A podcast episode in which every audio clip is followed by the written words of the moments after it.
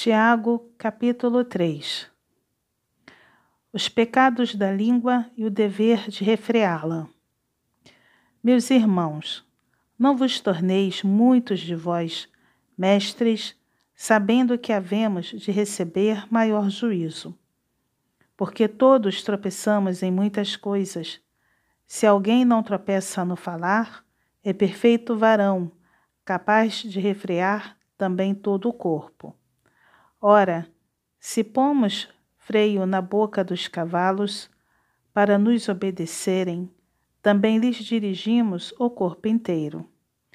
Observai igualmente os navios que, sendo tão grandes e batidos de rijos ventos, por um pequeníssimo leme, são dirigidos para onde queira o impulso do timoneiro. Assim também a língua, pequeno órgão, se gaba de grandes coisas. Vede como uma fagulha põe em brasas tão grande selva. Ora, a língua é fogo, é mundo de iniquidade. A língua está situada entre os membros de nosso corpo e contamina o corpo inteiro, e não só põe em chamas toda a carreira da existência humana, como também é posta ela mesma em chamas pelo inferno.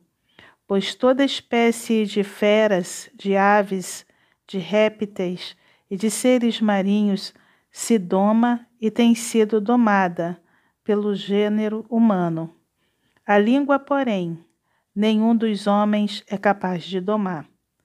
É mal incontido, carregado de veneno mortífero com ela bendizemos ao Senhor e Pai. Também com ela amaldiçoamos os homens feitos à semelhança de Deus. De uma só boca procede bênção e maldição.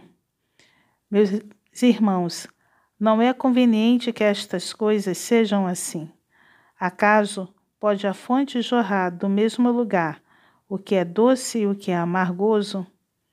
Acaso, meus irmãos, pode a figueira produzir azeitonas ou a videira figos? Tampouco fonte de água salgada pode dar água doce. A sabedoria lá do alto. Quem entre vós é sábio e inteligente? Mostrem mansidão de sabedoria mediante condigno proceder às suas obras.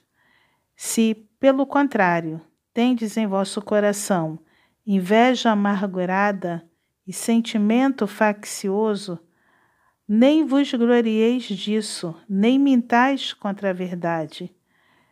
Esta não é a sabedoria que desce lá do alto. Antes é terrena, animal e demoníaca. Pois onde há inveja e sentimento faccioso, Aí há confusão e toda espécie de coisas ruins.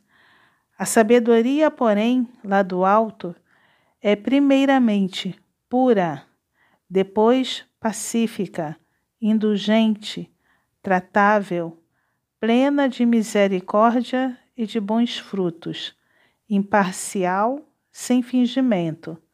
Ora, é em paz que se semeia o fruto da justiça para os que promovem a paz.